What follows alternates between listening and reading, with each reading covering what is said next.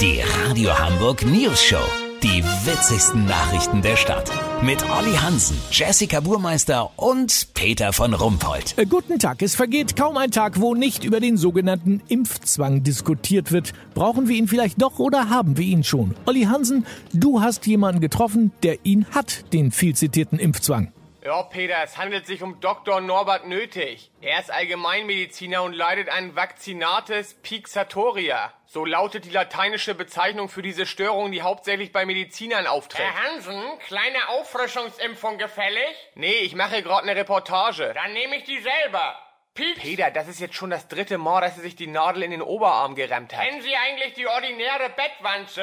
Die hat jeder von uns zu Hause. Sie überträgt Hepatitis A Moll. Nie gehört. Eine Hepatitis, die mit Trübsinn einhergeht. Deswegen Moll. Ich hätte den Impfstoff für Sie da, Herr Hansen. Nein, danke. Oder wie wäre es mit einer hübschen Schleckfieberimpfung? Schleckfieber bekommt man von kleinen Krankheitserregern, die im Speiseeis lauern.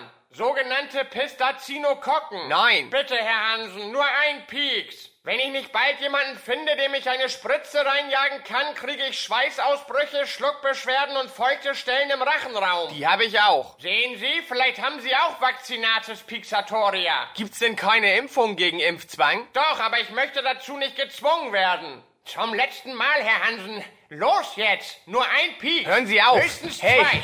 lassen Sie mich. Peter, Herr Hansen, lass so machen. hier ist die Wenn ich hier Spritze. rauskommen sollte, ohne dass mein Impfpass so dick ist wie ein Stephen Komm King-Roman, zu Papa, Herr Hansen, komm! melde ich mich noch morgen. Habt ihr das Hier ist die exklusiv, Spritze. okay? Ja, dann alles Gute und vielen Dank, Olli Hansen. Kurznachrichten mit Jessica Buchmeister. Das ändert sich im September. Der Monat heißt nicht mehr August. Kabul, deutsche Dealer stinksauer. Bundeswehr lässt drei Säcke voll Marihuana zurück. Sensation, Hamburg war in diesem Sommer die trockenste Region in Deutschland.